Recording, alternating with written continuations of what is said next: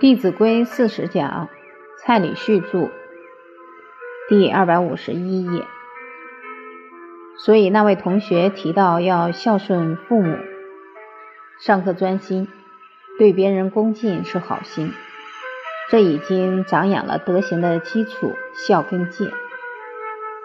下一位讲到做到《弟子规》的心是好心，再下一位讲做到《孝经》第一章到。第十八章，然后听老师的话，做到常理举要是好心。有一位小朋友去找朋友，刚好朋友不在，他便自己折了一个纸鹤放在朋友的门口，告诉朋友他来过。所以，我们不要小看孩子灵活运用的能力，他们学的东西都会用在生活当中。下一位讲。智慧的心是好心，再者，做好事的心是好心，不用督促就去做事的心是好心。诸位朋友，这些心境已经到了会自我关照、看自己的存心是真是假的程度。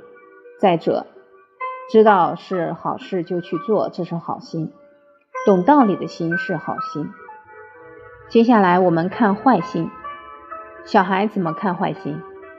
第一位讲不帮助别人的心是坏心，再有欺骗别人、浪费的心是也是坏心。比方说浪费电、水、浪费生命、浪费人生、浪费时间，这都是坏心。从这位同学所讲的这个答案，我们也可以了解到他的《弟子规》学的不错，时间、人生、生命。都可以看得到。再者，侮辱别人是坏心。下一个，开玩笑开过火是坏心，还加了括号，祸从口出。这已经是在与人相处当中开始关照。下一个，怨恨别人的心是坏心。再者，只为自己不为别人的心是坏心。别人对他好，他对别人不好。不懂回报的人忘恩负义。再者，记仇的心是坏心。下一个，小气的心，讥讽别人缺点的心，坚持错误的心是坏心。小气的心，《弟子规》有教：己有能，勿自私。下一位讲，没爱心，害别人的心是坏心。再有，没慈悲心。知道应做好事还没去做是坏心。下一个说对孔子像不恭敬是坏心。他们的教室就挂着一副孔子像。比方说今天到郊外公园走一走，回来的时候一进门会对着孔子像说：“孔老夫子，我回来了。”这叫落实视死者如是生。海口有一次举行防空演习，老师也抓住这个机会教育他们，让他们挑一些最需要的东西，比如你可能会渴，所以要带一点水。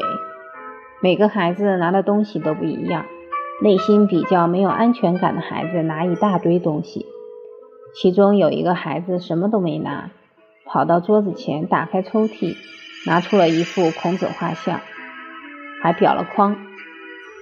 然后就对着他的老师说：“老师，这个应该拿。”他的老师当场眼泪都掉下来了。在这么危急的情况下，孩子居然第一个想到孔老夫子像。这样的孩子，往后他面对人生的境况，相信孔夫子的教诲一定对他有帮助。再来，下一位讲怕吃苦的心是坏心。他们老师每周给他们一句教诲。其中就提到，怕吃苦，吃一辈子苦；不怕吃苦，吃一阵子苦。趁小，趁年轻，好好努力，老了就可以享福报。下一个讲到，表面做好事，心里做坏事是坏心。他们知道言行要一致。下一个说，不孝顺父母的心是坏心。再有，破坏的心是坏心。下一个孩子说。妈妈不知道就说妈妈笨是坏心。下一个说不做到《弟子规》是坏心。下一个孩子说本来可以做到，但老是想着做不到是坏心。下一个说“己所不欲，勿施于人”是坏心。从这一句我们可以看出来，这个孩子的国学底子不错。这些孩子已经可以轮流拿着德育课本去讲课。不要小看孩子的悟性，其实读文言文并没有想象中的那么难。还有一个孩子，有一天他母亲跟他说：“学如逆水行舟，不进则退。”他想了一想，他说：“妈妈，我懂了。学如斜坡骑车，不进就退。”他是在生活当中去体会这些道理。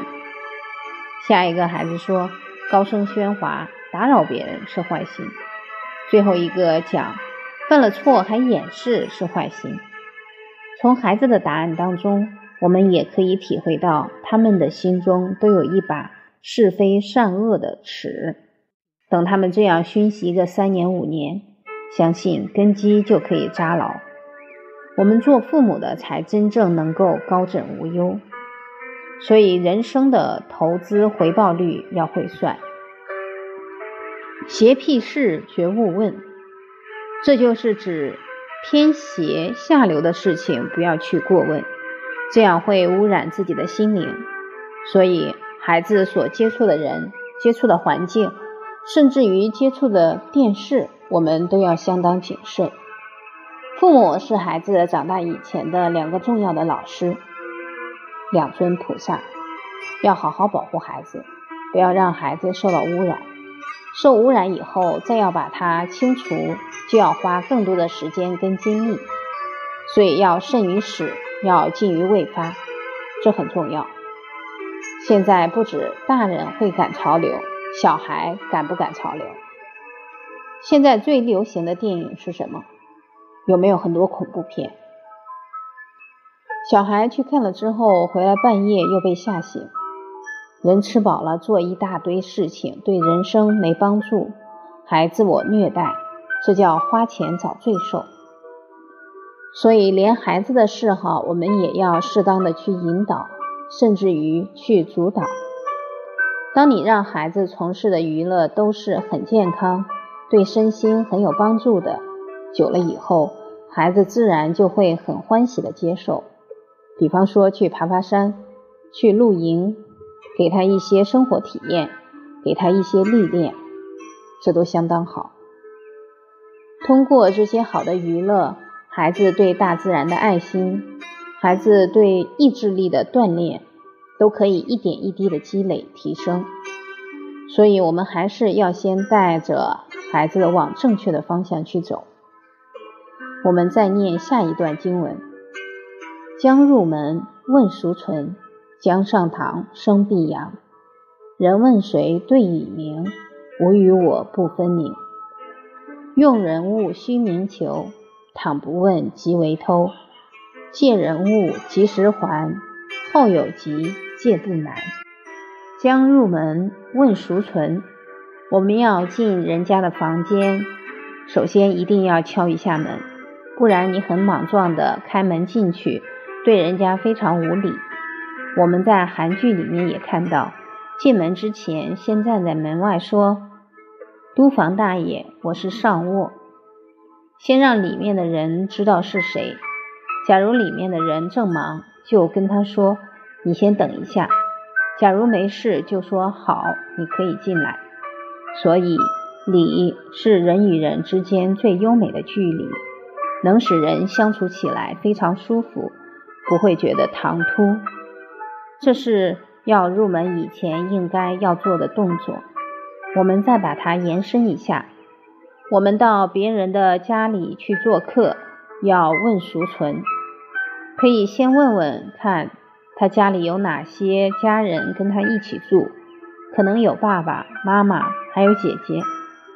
朋友跟朋友之间相处都会聊到自己的家庭状况。当我们进一步了解到他有一个姐姐在哪里上班，他的母亲前一阵子感冒，或者他妈妈喜欢吃什么。你听在耳里要有心，等时机成熟，要到他们家去。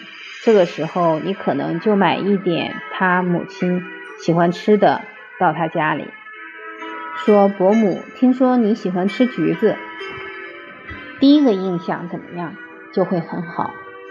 所以，诸位朋友，知道怎么样追女朋友了没有？追女朋友不是追一个所谓门当户对，确确实实，结婚绝对不是两个人的事，而是关系到两个家族、两个家庭是否能够和谐。不被父母祝福的婚姻，大半都不会幸福。现在很多人结婚，喜帖上写着某某与某某将于什么时候结婚，从这个文字当中可以看得出来，我们这一代年轻人。太不恭敬，这么大的事也不知道谁是爸爸，谁是妈妈，直接就写两个人的名字，这是我们年轻人要好好反思的地方。我们到朋友家里，要能够爱屋及乌，关心他的家人，那就会一团和气。我交朋友也有这个原则，当朋友的父母常在他孩子的口中听到你的名字。他父母可能会想，蔡礼旭是何许人也？怎么我儿子跟他这么熟？假如蔡礼旭是坏人怎么办？所以，我们应该主动去安朋友父母的心，这很重要。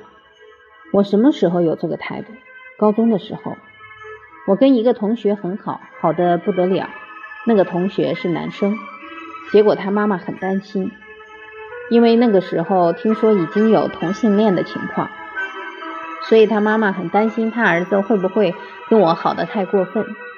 我从这一件事情就体会到，确实交朋友不只要跟他熟，还要跟他家里的人熟。我在大陆有两个很好的朋友，他们是夫妻。有一次我要去他们家，我们相约要去放生。现在年轻人都是年轻人跟年轻人交往，很少跟对方的父母接触，我就觉得这样不好。所以我就灵机一动，买了一箱苹果，这样他们就不得不让我上去做。我的脑筋贼不贼？我们要看存心，这个存心是良善的就好。到了他们家，三辆脚踏车已经放在门口，准备出发。我说：这么难得到你们家，不上去怎么行？一定要问候你的爸爸妈妈，然后就跟他们夫妻俩上楼。上楼看到他爸爸妈妈也非常亲切，嘘寒问暖，差不多聊了三五分钟，老人家就说：“你们有事要忙，别耽误，赶快去。”其实老人家都很客气，都很替别人着想。当天晚上，我的朋友就打电话给我说：“我爸爸妈妈要请你去吃饭，而且还专门为你准备素食。”我在五六年前了解到吃素对身体比较健康，从此就一直吃素，所以那一餐饭全部都是素的。中国人说见面三分情，这句话是很有道理的。吃了一餐饭，感觉就拉得很近。然后我的朋友就介绍说，我在做国学启蒙，对小孩教育有比较多的研究。